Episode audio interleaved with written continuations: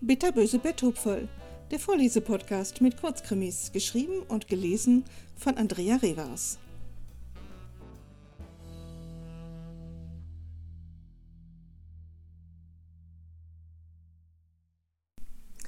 Platzverweis. Ich muss dir noch was sagen. Inge biss sich auf die Lippen und wischte hektisch mit der Hand über die Tischplatte, um imaginäre Krümel zu entfernen. Von der Seite betrachtete sie ihren Partner. Sie wusste schon vorab, wie er reagieren würde. Aber was sollte sie machen? Es war doch Weihnachten. Was ist los? Stefan schaute sie nicht an. Sein Blick war fest auf den Bildschirm geheftet. Sportschau. Revierderby. Das war keine Zeit zum Reden schwingen. Schalke lag schon wieder hinten. Inge stöhnte innerlich auf. Sie hatte so gehofft, dass ihn die Sportschau ablenken und sein Heimatverein endlich mal wieder einen Sieg einfahren würde. Das hätte alles leichter gemacht. Mutti kommt Heiligabend zu Besuch. In diesem Moment schoss Harland ein Tor. So eine Scheiße! Stefan stand senkrecht in seinem Sessel. Er gestikulierte wild in Richtung des Fernsehers.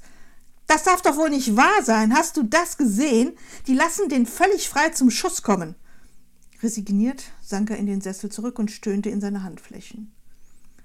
Schalke würde absteigen. Das war so sicher wie das Amen in der Kirche. Die spielten schlimmer als der VfL Bochum. Inge war sich nicht sicher, was sie nun machen sollte. Ähm, hatte er es gehört? Konnte sie sich später darauf zurückziehen, dass sie es ihm ja gesagt hätte? Aber das würde nur eine scheußliche Szene geben an Weihnachten, und das konnte sie überhaupt nicht haben. Weihnachten sollte alles schön sein, perfekt funktionieren, lächelnde Gesichter, Staunen vor dem Weihnachtswunder. So musste das sein. Kein handfester Streit. Deshalb war sie nicht glücklich gewesen, als sich ihre Mutter überraschend für Heiligabend angekündigt hatte aber da ihr Vater im letzten Jahr verstorben war, hatte sie eigentlich damit gerechnet. Nur, dass Stefan und ihre Mutter sich so überhaupt nicht ausstehen konnten, machte die Situation nun ein wenig diffizil. Was hast du gesagt? Auch wenn Stefan weiter auf den Fernseher starrte, hatte er doch wohl mitbekommen, dass ihm da gerade etwas entgangen war. Mutti kommt Heiligabend zu Besuch, Inge schob sich neben ihn auf die Couch und schob ihm eine geöffnete Flasche Bier hin. Er nahm einen großen Schluck. Sie will nicht alleine bleiben zu Weihnachten. Jetzt waren die Worte in Stefans Gehirn angekommen.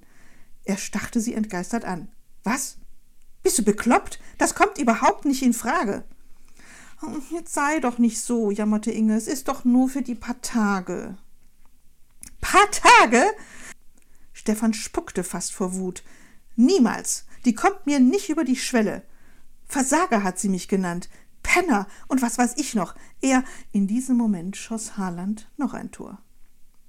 Stefan schäumte über. Sein Gesicht verfärbte sich zu einem ungesunden Dunkelrot, die Muskelstränge an seinem Hals waren deutlich zu sehen. Er schnappte nach Luft, griff sich an den Hals und sackte dann bewusstlos zusammen. Inge schaute ihn entgeistert an. So schnell? Er hatte doch kaum getrunken. Sie roch an der Bierflasche, stank nach Bier. Es hatte doch geheißen, dass bei Eisenhut erst nach 20 Minuten die ersten Symptome auftreten würden. Sie blickte in Stephans verzerrtes Gesicht. Das Röcheln war inzwischen verstummt und die Atmung hatte ausgesetzt. Sie ging in die Küche und schüttete die Bierflasche aus. Dann öffnete sie eine neue Flasche, trank einen Schluck ab und stellte sie zu Stefan auf den Wohnzimmertisch. Ja, das passte. Die Notfallsanitäter trafen recht schnell ein. Sie hörte sie draußen herumblödeln. Hm, bestimmt ein Infarkt, wahrscheinlich wieder ein Fußballopfer. Wie steht's denn? Rasch öffnete sie die Tür. Die beiden jungen Männer schauten sie betreten an, murmelten eine Entschuldigung und schoben sich an ihr vorbei. Stefan wurde in seinem Schalke-Trikot begraben. Inge hatte ihm einen Fanschal als Grabbeigabe in den Sarg gegeben. Eigentlich war er als Weihnachtsgeschenk gedacht gewesen, von ihr selbst gestrickt. Leider stimmte der Blauton nicht so richtig. Aber das würde ihn jetzt sicher nicht mehr stören.